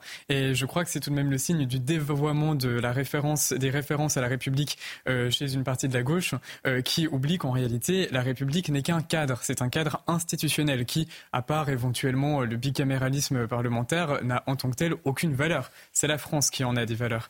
Euh, et donc euh, le, fait de se cacher derrière une forme de légitimité morale conférée par euh, les références légales à la République pour refuser d'admettre qu'il y a simplement un désaccord idéologique parfaitement légitime sur la question du projet de loi immigration et une posture rhétorique que je trouve mais absolument insupportable et qui en plus attaque directement euh, le débat démocratique. Parce que précisément la légalisation, enfin la judiciarisation de la politique comme on dit et c'est dans cela que l'on que l'on s'engouffre avec quand même la situation ubuesque d'Emmanuel Macron qui espère que le Conseil constitutionnel va censurer des parties du projet de loi de son propre gouvernement euh, à l'origine même si évidemment on en a finalement récupéré la version du Sénat mais mais tout de même c'est ce qui est en train de se passer. Il faut en revenir au débat politique c'est-à-dire à des des, oppositions entre idéologies et cesser de chercher à se cacher derrière une fausse légitimité conférée par des institutions. Alors de qui cette, cette gauche et cette extrême, et cette extrême gauche, eh, eh bien de qui sont, sont, sont-ils les héritiers? Je vous propose d'écouter François Mitterrand. Georges Marchais, c'était il y a plus de 40 ans, la loi immigration qui était au, l'immigration, pardonnez-moi, qui était au, cœur des débats. Euh, on les écoute et on en parle après. Ceux qui sont clandestins, il n'y a qu'une seule loi, il faut qu'ils rentrent chez eux. Et puis il y a ceux qui sont là avec leur contrat de travail et leur carte de séjour. Ils se sont installés, ils ont fondé leur famille très souvent, ils ont parfois épousé des femmes françaises, et pourtant, le gouvernement morois a pris des dispositions pour faciliter leur réinsertion dans leur pays d'origine. C'est-à-dire qu'il faut réduire le nombre, bien entendu, mais il faut le faire dans le respect du droit et dans le respect des personnes. Nous posons les problèmes de l'immigration. Nous menons la lutte contre la drogue. Pour la jeunesse, je choisis, moi. Oui, je choisis l'étude, le sport, la lutte et non la drogue. Victor Hérault, on l'entend, nous sommes bien loin de la vision de, la gauche et de l'extrême gauche d'aujourd'hui. Alors, euh, qu'est-ce qui s'est passé depuis 40 ans? C'était quand même autre chose, hein, on le voit. Euh, ce qui s'est passé depuis 40 ans, c'est que la gauche a complètement abandonné son socle, euh, ça on l'a dit, redit, euh, son socle qui était l'électorat populaire, qui était tout simplement, d'ailleurs ça vient de peuple, et qui en fait en a préféré un autre. Aujourd'hui, bon, la NUPES, alors déjà pour revenir sur le mot de résistance, ils, ont, ils, ont, ils, ont, ils ont la résistance hasardeuse. On se rappelle la dernière fois qu'ils ont employé ce mot, ça s'est mal passé. Et puis surtout, ils résistent contre qui? Ils résistent contre les Français, donc les 70% français qui, qui, qui, qui, veulent cette loi, c'est contre eux qu'ils résistent. Bon, ça ne veut plus rien dire. Et euh, cette gauche-là s'est complètement détournée de son électorat initial et aujourd'hui se retrouve avec un électorat qui, lui, ne vit plus selon, euh, selon euh, les us et coutumes françaises et qui en fait ils draguent cet électorat-là pour espérer l'emporter un jour. Mais on comprend bien qu'ils ont complètement abandonné les anciens, qui sont d'ailleurs partis au Rassemblement, national, qui sont partis au Rassemblement national pour ensuite accuser le Rassemblement national de récupérer ses causes à elle. Mais c'est la gauche qui a laissé ses causes au Rassemblement national. Le Rassemblement national défend les causes de gauche d'antan. Et on le rappelle, donc là, cette gauche qui euh, ne veut pas appliquer la loi. Regardez ce que dit le, magistrat Charles Pratt sur euh, Twitter. On va le voir euh, à l'antenne. Charles Pratt qui répond à, Anne Hidalgo. vous allez le voir, et donc qui, qui interroge les Français. si Anne Hidalgo fait mine de vouloir continuer à payer des allocations en violant la nouvelle loi immigration, je déposerai plainte en tant que contribuable pour tentative de détournement de, fonds publics. D'autres citoyens se joindront-ils à cette plainte pénale Interroge-t-il Est-ce que vous pourriez vous y joindre, euh, Jean-Baptiste Souffron? Écoutez, moi déjà, je suis euh, un peu désolé. Euh, la gauche, justement, avait là une occasion, pour une fois, de montrer sa capacité à travailler, à avoir des messages corrects, peut-être à expliquer si tant de Français ont l'air d'accord avec cette loi c'est peut-être aussi qu'il y a des choses à expliquer de leur côté. Vous voyez Et au lieu de ça, ben en fait, je suis le premier à reprocher sans cesse au gouvernement d'Emmanuel Macron euh, ou à ses ministres de faire de la communication au lieu de faire de l'action et d'essayer de travailler des sujets. Et là, en fait, eh bien, ils font de la communication puisque comment voulez-vous vous opposer à une loi qui n'est pas encore applicable? Et dont on ne sait même pas quel sera le contenu final, puisque Anne Hidalgo, bien évidemment, en tant que maire de Paris, elle est un peu attentive à ce qu'elle dit vraiment. Ce qu'elle a dit, c'est qu'elle saisissait le Conseil constitutionnel, justement. Et donc, on va voir ce que dit le Conseil constitutionnel, ce qu'il retiendra, ce qu'il ne retiendra pas. On parle quand même, et vous le rappeliez très justement, euh, d'un texte sur lequel le président de la République de la République lui-même a souhaité qu'on saisisse le Conseil. Donc en fait, on ne sait même pas encore de quoi on parle, et déjà on commence euh, à jeter des mots comme on n'appliquera pas, on fera ceci, on fera cela. Il faut savoir de quoi on parle en plus. Euh, qu'est-ce qui risque de se passer? C'est qu'en fait, une partie des mesures, notamment pour ce qui est des prestations sociales, dépendent aujourd'hui des départements. Vous avez par exemple l'aide personnalisée à l'autonomie qui touche les personnes de plus de 60 ans. Vous voyez, on n'est pas sur les jeunes de Saint-Denis qui attaquent les élus. On est sur des gens qui en ont besoin pourquoi? Eh ben, En fait, pour payer la personne qui vient le doucher parce qu'ils sont handicapés, qui vont pouvoir financer ce genre de choses. Bon, ben voilà, s'ils ne rentrent plus dans les critères, apparemment pour la ville de Paris, c'est à peu près 2000 personnes. Mm. Ben, s'ils ne rentrent plus pour les critères, ce qui risque de se passer, c'est que les départements mettront en place des palliatifs pour que ce genre de situation reste supportable et puisse être traité. C'est ça qui va arriver à la fin. Mais est-ce qu'on a besoin d'arriver en abordant les choses, en parlant comme ça de résistance, en appelant des grands mots, alors que la première chose à faire, ça serait peut-être déjà d'être un peu plus clair sur les raisons qui font que ce texte euh, n'aurait pas dû être adopté à la fois dans sa méthode et dans son fond. Ça, c'est quelque chose qu'on ne voit pas. Et d'ailleurs, vous l'avez montré, on a l'impression de toute façon que la gauche aujourd'hui est assez inaudible sur ce sujet. Alors, on parlait des, politiques de gauche, d'extrême gauche, mais euh, ils ne sont pas les seuls à, s'opposer à cette loi immigration. Il n'y a pas que les politiques, il y a aussi les, syndicats, notamment le syndicat de la magistrature. Nous l'évoquions tout à l'heure. Vous voyez euh, le tweet du syndicat de la magistrature de ce matin. On va le voir à l'antenne. Le texte issu de la CMP est une honte absolue, mélange d'inhumanité, de cynisme et d'indignité. Il est encore temps de sauver l'honneur républicain.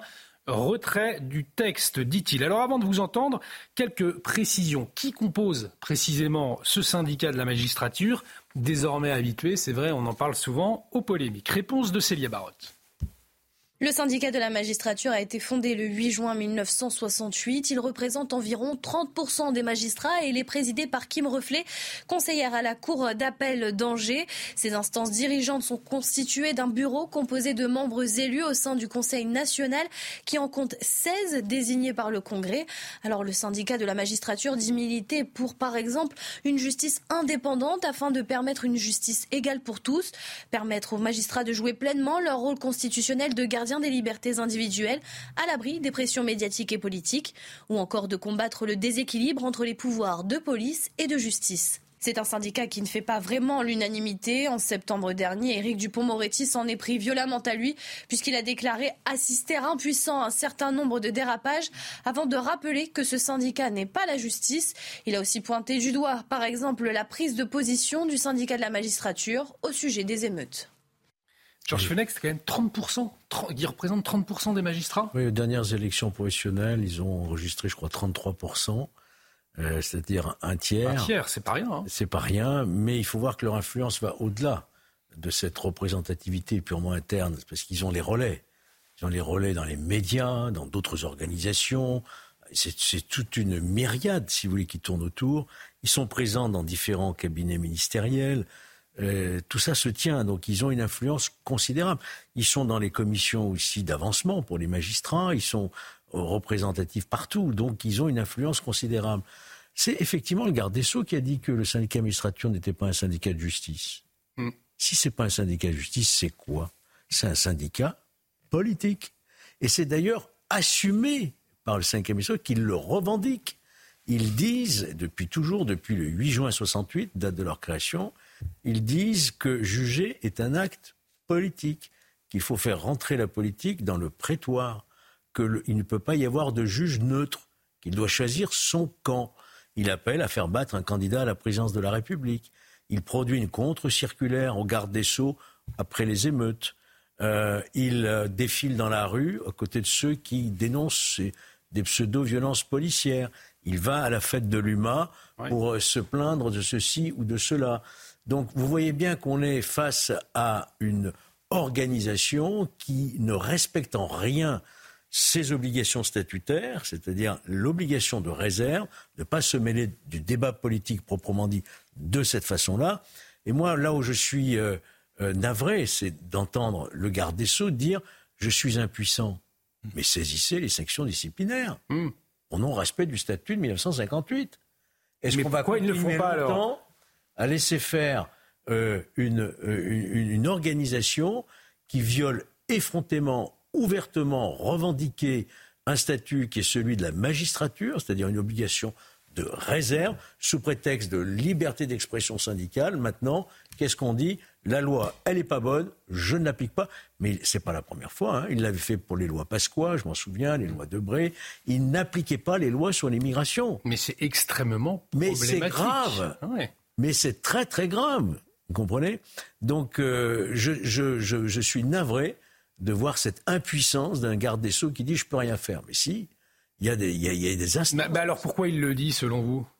Il le dit parce que le pouvoir politique et le pouvoir exécutif est tétanisé devant le syndicat de la magistrature? Est tétanisé devant cette magistrature conquérante qui n'a jamais jamais euh, euh, été en face d'un pouvoir politique parce que c'est quand même le politique qui est dépositaire du suffrage universel et de la souveraineté du peuple. C'est pas des juges qui ne sont pas élus, qui sont là uniquement pour appliquer la loi, à dire ce que doit être la loi, ou alors qu'ils aillent se faire élire eux-mêmes en se présentant devant les électeurs. On voit bien que notre système démocratique ne peut pas fonctionner. Et c'est peut-être aussi un manque de courage du politique face à ces syndicats, notamment celui de la magistrature. Il y a le problème du courage du politique, il y a le problème aussi de l'incompréhension. Il y a une incompréhension très grave dans ce tweet du syndicat de la magistrature, l'histoire d'inhumanité. Où est l'inhumanité dans ce texte de loi? Ou l'inhumanité, c'est-à-dire que le syndicat de la magistrature n'a pas réalisé que les Français arrivaient au carrefour, que les euh, Danois, eux, ont, bien, les sociaux-démocrates danois, non pas l'extrême droite danoise, les sociaux-démocrates ont bien compris que pour préserver l'État-providence, pour qu'il puisse profiter à tout, à tous, à tous les citoyens qui cotisent, il va falloir faire des, compromis, il va falloir euh, faire en sorte que, que, que, cet argent ne parte pas ailleurs. Hmm. Pour que tout ça reste en place, il faut légiférer. Il faut légiférer. Ça n'a rien d'inhumain de légiférer sur l'immigration. Ça veut dire qu'à ce moment-là, on ne fait plus jamais de loi d'immigration parce qu'en fait, c'est sortir de l'humanité que de légiférer là-dessus. On parle souvent de cette France irréformable. Finalement, euh, aujourd'hui, est-ce que c'est cette idéologie de, gauche, Elliot Maman, qui empêche euh, de répondre aux attentes des Français? Euh, oui, euh, pourquoi pas. Et euh, en fait, le, le, le, le, communiqué du syndicat de la magistrature est d'autant plus loufoque lorsqu'il est mis en parallèle avec les images d'archives que vous venez de diffuser, euh, parce que elle témoigne du fait que le débat public s'est plutôt adouci ces dernières années. ce qui est relevé véritablement de l'extrême droite hier ne serait simplement pas audible aujourd'hui. ce que disait Georges Marchais serait aujourd'hui qualifié d'extrême droite. Les frontières de l'extrême droite, et vous en subissez les conséquences régulièrement à valeurs actuelles, se décalent toujours plus vers, la, vers le centre. donc ça n'a plus aucun sens. Et en réalité, on se drape de posture morale euh, précisément parce que euh, on a envie de voir des enjeux historiques derrière des conséquences derrière des conflits politiques qui sont en réalité tout à fait anodins. Euh, alors maintenant, est-ce que la gauche bloque la, réforme du pays je, ne sais pas. Ce qui est certain, c'est qu'elle bloque une partie du débat politique et du débat médiatique en se drapant derrière ces postures morales. Je vous propose que nous nous intéressions à présent à un angle mort finalement de, de cette loi immigration, la question des mineurs isolés délinquants. Avec un exemple, reportage. Depuis plusieurs mois, les commerces du 15e arrondissement euh, à Paris, dans l'ouest parisien, donc, sont en proie à de nombreux cambriolages, en particulier ceux de la rue Saint-Charles. Les professionnels impactés n'en peuvent plus et prennent des décisions radicales pour stopper ces vols à répétition. Regardez. Ces commerçants de la rue Saint-Charles du 15e arrondissement de Paris n'en peuvent plus. Ils dénoncent une situation devenue intenable. Nous, on a été cambriolés huit fois. Huit fois. Euh, la dernière fois, c'était donc euh, début de semaine. Face à la multiplication des cambriolages et malgré une forte présence policière, ils ont pris la décision de faire appel à une sécurité privée. Nous allons devoir euh, tous les quatre prendre un gardien de nuit pour nous protéger pour les fêtes de, de fin d'année. Le maire dit agir pour limiter ces cambriolages, mais affirme qu'il est impossible d'interpeller durablement ces individus. Cette euh, rue euh, fait l'objet euh, de cambriolages nocturnes par une petite bande de mineurs non accompagnés, de mineurs étrangers isolés, qui sont interpellés régulièrement par les services de police, qui sont déférés au parquet et ensuite remis au service de l'aide sociale à l'enfance, donc placés dans des foyers dont ils partent quand ils veulent. Donc nous avons un problème de législation qui ne permet pas de réprimer suffisamment sévèrement euh, ces individus. Une réunion entre les commerçants et les élus locaux est prévue le 26 janvier prochain pour trouver une solution pérenne face à la situation. Finalement, ça rejoint ce que vous disiez euh, tout à l'heure, Georges Fenech. Les Français n'en peuvent plus de cet ensauvagement, finalement. Ça en fait partie, cette question des, mineurs, des mineurs isolés délinquants. Et pourtant, et pourtant, pour lutter contre ce phénomène, le projet de loi immigration, il n'y a rien sur ces mineurs isolés euh, délinquants, si ce n'est qu'ils ne peuvent plus aller euh, dans un centre de rétention administrative. Oui, et vous savez aussi qu'on n'expulse pas les mineurs. Hmm. Ils ne sont pas expulsables. Hein. Euh, donc là encore une fois, pourquoi les Français n'en peuvent plus en réalité? C'est le fait d'une explosion de la violence, mais c'est aussi, et j'allais dire surtout, l'impuissance du pouvoir public à résorber ce phénomène. Oui. On a quelques, allez, au bas mot, 20 000 mineurs non accompagnés. Moi, je pense qu'on est probablement au, double. Mais disons, au minimum 20 000. Ça coûte, je crois, 1 milliard 200 millions d'euros par an au département. C'est les départements, dans le cadre de l'ASE, qui ont cette charge financière. Vous imaginez Une grande partie d'entre eux sont déjà majeurs. Hmm. Alors, on fait des tests, etc. Mais voilà. on ne peut pas les expulser. Donc on se retrouve devant une situation où effectivement ces jeunes ne sont pas incarcérés, parce qu'on n'incarcère pas les jeunes, évidemment, surtout bien les comprendre, euh, surtout euh, ne, pas les mettre dans des milieux criminogènes, mais ils n'attendent qu'une seule chose. Une fois qu'ils sont placés, c'est de quitter leur lieu de placement, parce qu'ils ne veulent pas y rester, et continuer, pour la plupart, hein, ce n'est pas tous hein, évidemment, continuer à, commettre euh, des, infractions. Donc moi, j'entends ce que dit Philippe Goujon, le, maire du 15e. Il faut changer la législation ou la durcir. Il faut d'abord l'appliquer. Les textes, ils existent. Les textes existent pour euh, incriminer euh, des cambriolages, incriminer des vols avec violence, euh, des affaires de mœurs également, de violences sexuelles. Mais simplement, ça n'est pas appliqué. Toute la question est là. Et Jean-Baptiste Souffrant, est-ce que cette question de l'expulsion de ces mineurs isolés délinquants, elle doit se poser ou c'est encore un gros mot aujourd'hui? Non, c'est interdit par les traités et on peut le comprendre s'agissant d'enfants, si vous voulez.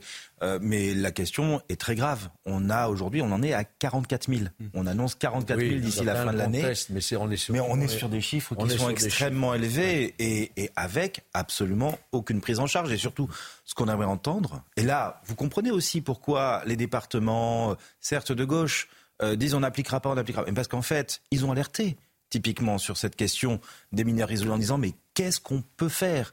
On n'a pas de moyens et surtout, on n'a pas de stratégie. Il y a un moment, si vous voulez, ce qu'on a envie d'entendre, c'est pas forcément qu'il y a un nouveau texte avec une nouvelle punition. Euh, parce que, bah, tout simplement, euh, parfois, les punitions, c'est pas ce qui est demandé. Ce qu'on voudrait, c'est une stratégie. Comment est-ce que ces mineurs vont être traités? Où est-ce qu'on va euh, les mettre? Comment est-ce qu'on va contrôler qu'ils y restent? Euh, Comment s'assurer qu'ils aient quand même une éducation et que de mineurs isolés délinquants, bah, peut-être, euh, alors qu'ils sont encore très jeunes, on puisse les faire passer vers ils, des... ils ont bien des parents, alors peut-être pas tous, ils ont peut-être vécu mais ils ont bien des parents. Est-ce que la question ne doit pas se poser aussi Ils n'ont pas d'accompagnement familial, justement. Ils sont traités par l'aide sociale à l'enfance. Attention, il y a des filières aussi. Hein. Ah, bien sûr. Il y a des filières, ça s'organise dans certains pays. Hein de, ce départ des, mineurs qui ensuite envoient, euh, pour ceux qui commettent des infractions, le produit dans infractions euh, dans leur famille. Il y a tout un Il y a la complicité de certains. Non, mais faut bien comprendre qu'ils n'arrivent pas comme ça seuls. Non, non, il y, a, des filières qui organisent aussi ces, euh, ces arrivées. Elliot Maman. Oui, euh, vous rappeliez que le fait de ne pas pouvoir expulser des mineurs relevait de traités internationaux que la France a en effet ratifiés. Euh, néanmoins, il y a un autre problème qui est qu'un certain nombre de migrants illégaux parviennent à se faire enregistrer en France en tant que mineurs alors que a priori ils ne le sont pas. Et là, en l'occurrence, ce ne sont pas des traités, mais des jurisprudences euh, conjointes de la CEDH et du Conseil d'État qui nous empêchent de mettre en place ou d'employer des dispositifs extrêmement concrets, les tests osseux, les examens physiques, les examens approfondis du parcours des prétendus mineurs en question euh, qui nous sont euh, et, on ne peut pas du fait de cette jurisprudence là mettre en œuvre ces dispositifs là et donc peut-être tout de même qu'il y a un, léger euh, rajustement législatif qui pourrait être on dit, à cet égard. simplement on peut pas les expulser mais enfin le bon sens ce serait quoi? Des mineurs des enfants comme vous dites Qu'est-ce qu'on doit en faire? Ben, On les rend à leurs parents. Mais voilà, c'est ça. Logiquement, des enfants, on les rend aux parents. Bien sûr. C'est ça. Alors comment se fait-il qu'on n'y arrive pas par les autorités consulaires? On a leur identité. Pourquoi? Je ne comprends pas. C'est une question que je me pose. Pourquoi euh, on ne va pas voir l'autorité consulaire qui prend en charge cet enfant et qui le rend à ses parents qui sont identifiés? Là, on les garde chez nous, comme ça, dans un statut de non-droit, où, où ils se livrent, pour beaucoup, malheureusement, à la délinquance. Il est 23h30. Dans un instant, nous allons parler de Brigitte Bardot et son regard sur la France. Mais avant, le journal Un point sur les dernières actualités avec vous. Félicité Kindoki.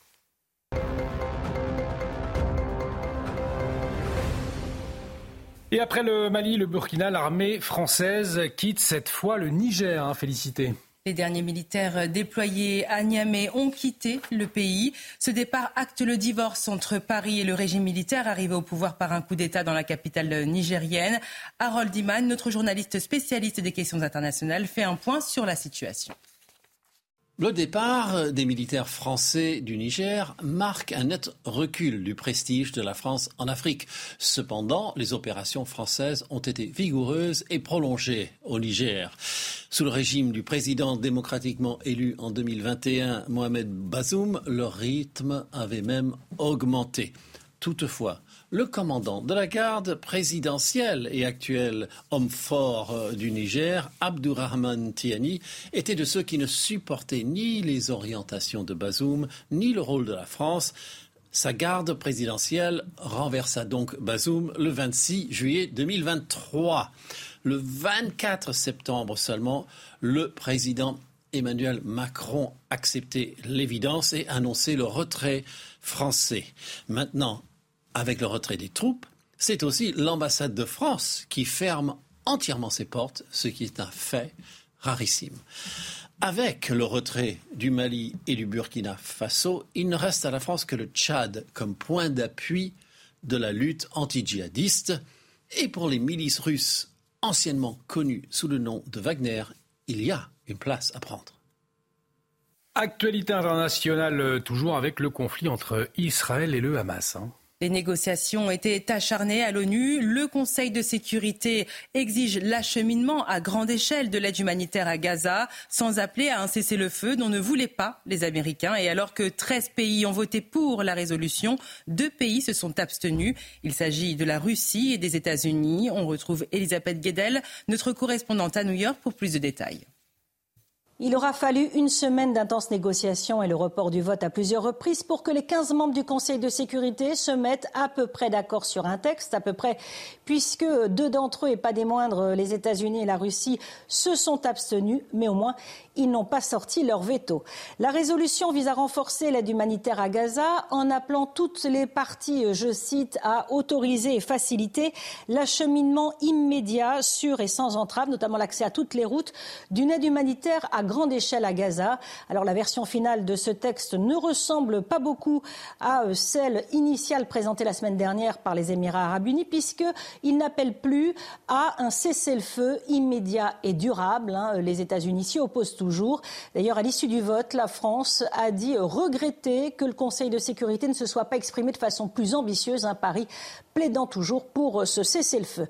En tout cas, pour tous les membres, ce vote de la résolution est euh, un pas euh, dans la bonne direction pour le Conseil de sécurité qui n'a réussi à voter que deux sur sept textes concernant ce conflit au Proche-Orient, dix semaines après l'attaque du Hamas en Israël.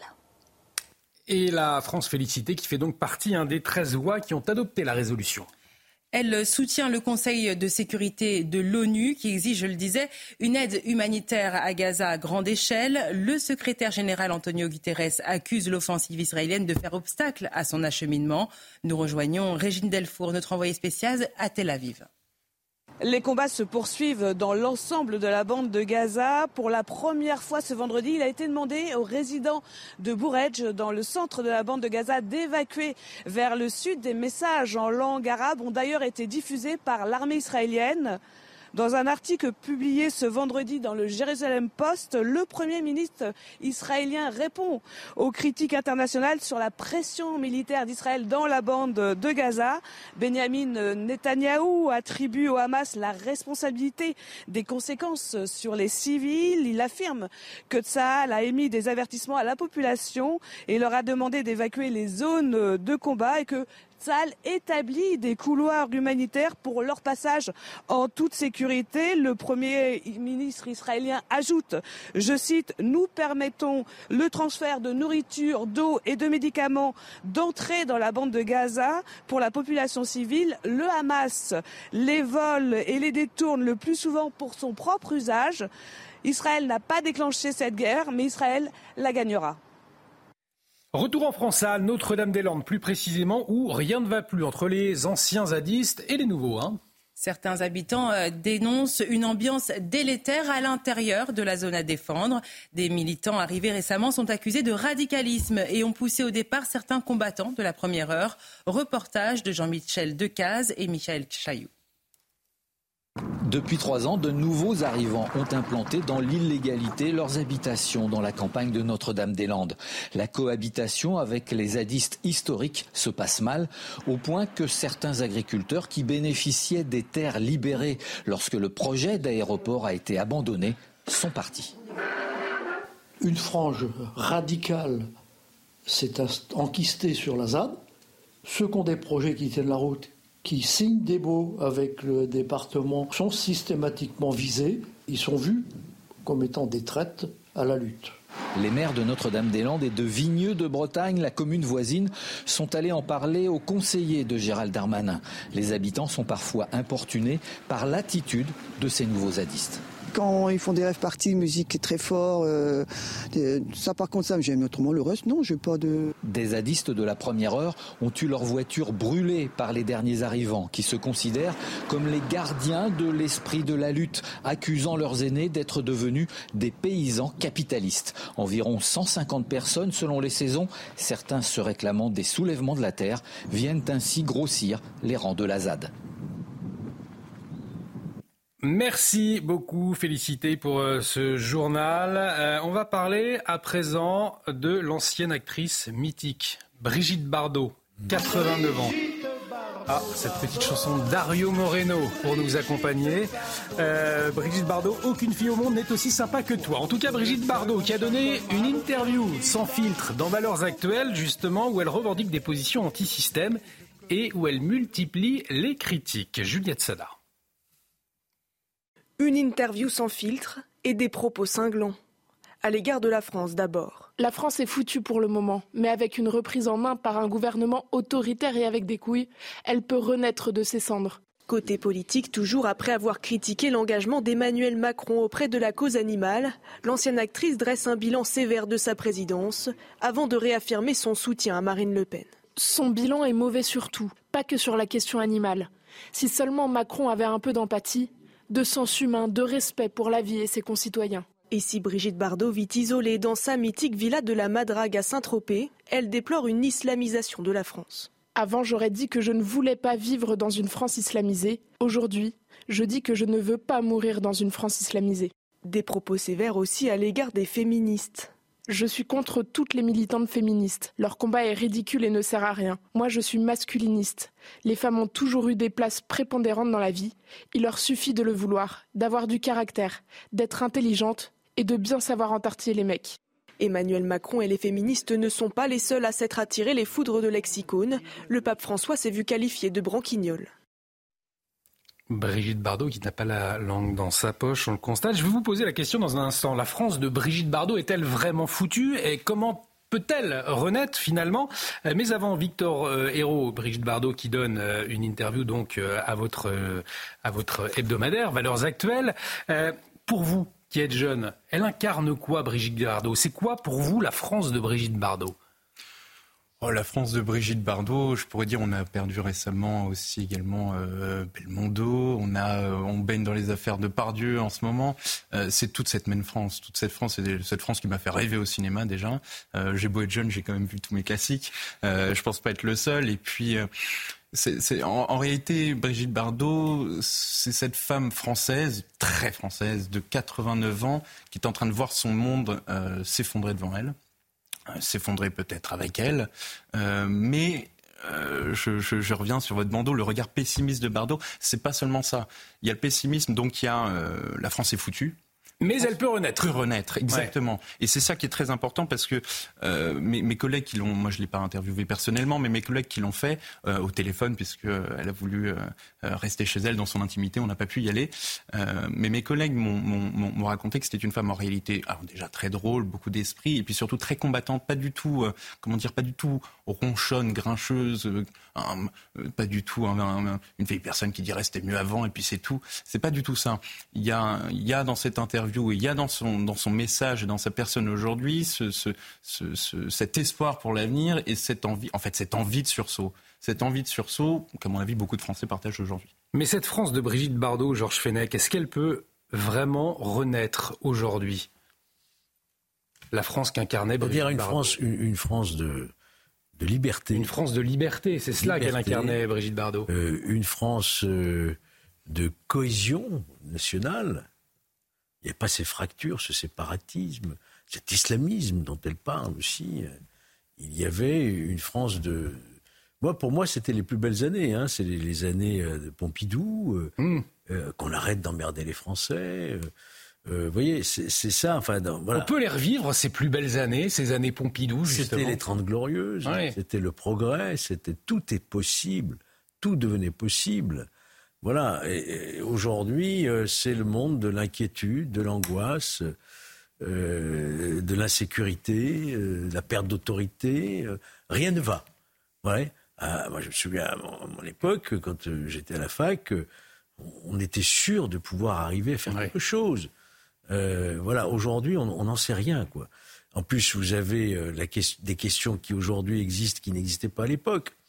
la question climatique, par exemple, on n'en parlait pas à cette époque-là. Alors, il y avait René Dumont, il y avait quelques personnalités qui, qui avaient cette vision un peu lointaine déjà, mais on n'avait pas cette angoisse du changement climatique qui aujourd'hui étreint les jeunes véritablement et qui ont peur de leur comportement tous les jours. Donc euh, moi je, salue évidemment le courage de le, franc-parler euh, euh, et puis le fait qu'elles disent tout peut renaître. Bien sûr que tout peut renaître. Et c'est évident. Cette France, finalement, Elliot Maman, de Brigitte Bardot, cette France de Pompidou, comme l'évoquait à l'instant Georges Fenech, c'était la France anti-woke, finalement. C'était l'opposé. Oui, euh, je crois que le terme essentiel euh, que Georges Fenech a retenu de cette interview est celui de liberté. D'ailleurs, là où on pourrait être tenté, euh, on le constate parfois, de renvoyer irrémédiablement Brigitte Bardot à la réaction, à l'extrême droite, etc. elle précise à un moment dans son entretien que ce qui l'inquiète particulièrement, je crois, dans les quartiers islamisés est précisément le recul de certaines libertés, notamment pour les femmes et pour les homosexuels, ce qui a priori n'est pas exactement la menace d'extrême droite la plus effrayante qu'on puisse constater dans l'espace médiatique.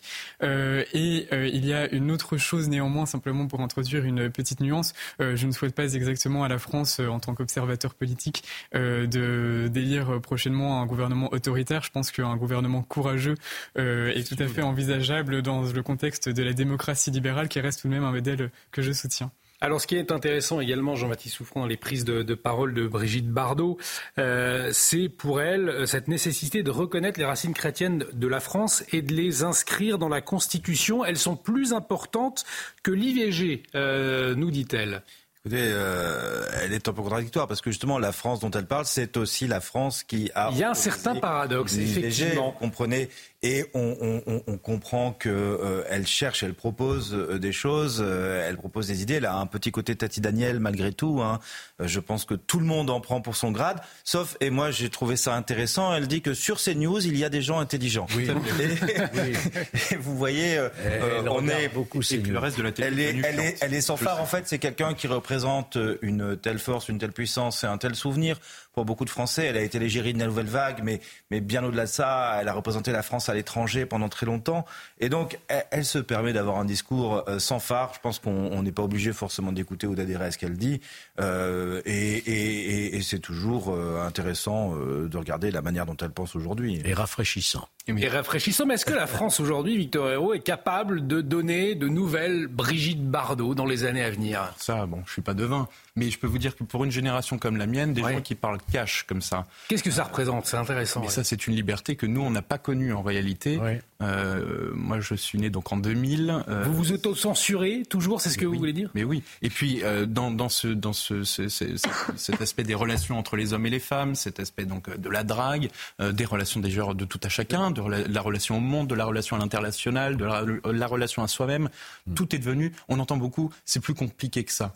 En fait, tout est devenu très compliqué. Il n'y a plus de choses simples, il n'y a plus de, choses libres, il n'y a plus de choses justes, euh, il n'y a plus de, de voilà de, de, cette langue qui se délie d'un coup et puis on se dit bon bah effectivement on peut adhérer ou non à ce qu'elle raconte mais ce que je veux dire c'est que c'est ce cache c'est ce, franc parler là qui fait plaisir et qui donne envie justement de faire renaître cette France là un franc parler que vous ne connaissez plus aujourd'hui Georges Fenech également oui. Existe moins, on s'auto-censure davantage. Euh, on règle nos comptes devant les tribunaux. Euh, Les lois Guesso et tout sont passées par là. Il faut faire très attention à ce qu'on dit, de peur d'être poursuivi.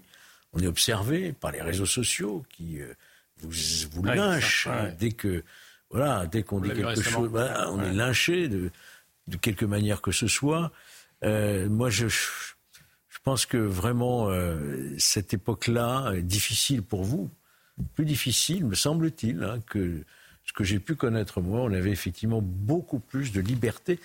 Un exemple, je ne suis pas certain qu'aujourd'hui, par exemple, un, artiste comme euh, Coluche serait possible. Et pourtant, qui nous a fait rêver. quoi. Elliot Maman, et ce sera le, mot de la fin, la France de Brigitte Bardot peut-elle renaître? Mais Ça fait lien tout de même avec le débat sur l'exemplarité et la transparence qu'on avait au début de l'émission, parce qu'évidemment qu'une France où ces deux mots dominent sera incapable de produire une Brigitte Bardot et de laisser à une personne comme celle-là le talent de s'exprimer dans l'espace public. Un grand merci à tous les cinq, c'était absolument passionnant de, de, vous entendre analyser et décrypter l'actualité. Merci beaucoup Georges Fenech. On rappelle votre livre, L'ensauvagement de la France, c'est aux éditions du Rocher. Très beau cadeau de Noël, ah ça se lit facilement et on apprend absolument plein de choses. On comprend beaucoup de choses. Merci Jean-Baptiste Souffron, euh, merci Victor Hérault et bravo pour votre première, c'était formidable. Vous reviendrez avec euh, grande joie. Merci euh, Elliot Maman, merci beaucoup, félicité Kindoki. je vous retrouve jeudi prochain. Alors, je vous souhaite à tous un très joyeux Noël. Paraît-il que c'est un peu subversif aujourd'hui de dire joyeux Noël. Alors, oui, voilà. encore un exemple. Encore un exemple. Merci à Laura Tapiro qui m'a aidé à préparer cette émission. Un grand merci de votre fidélité. Vous êtes toujours plus nombreux à nous regarder. Dans un instant, euh, l'actualité continue, l'édition de la nuit avec Mathieu Devez. À très vite. Excellente nuit sur notre antenne.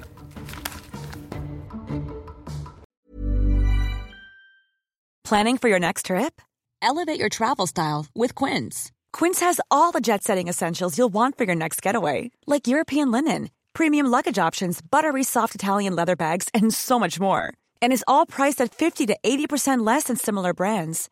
Plus, Quince only works with factories that use safe and ethical manufacturing practices.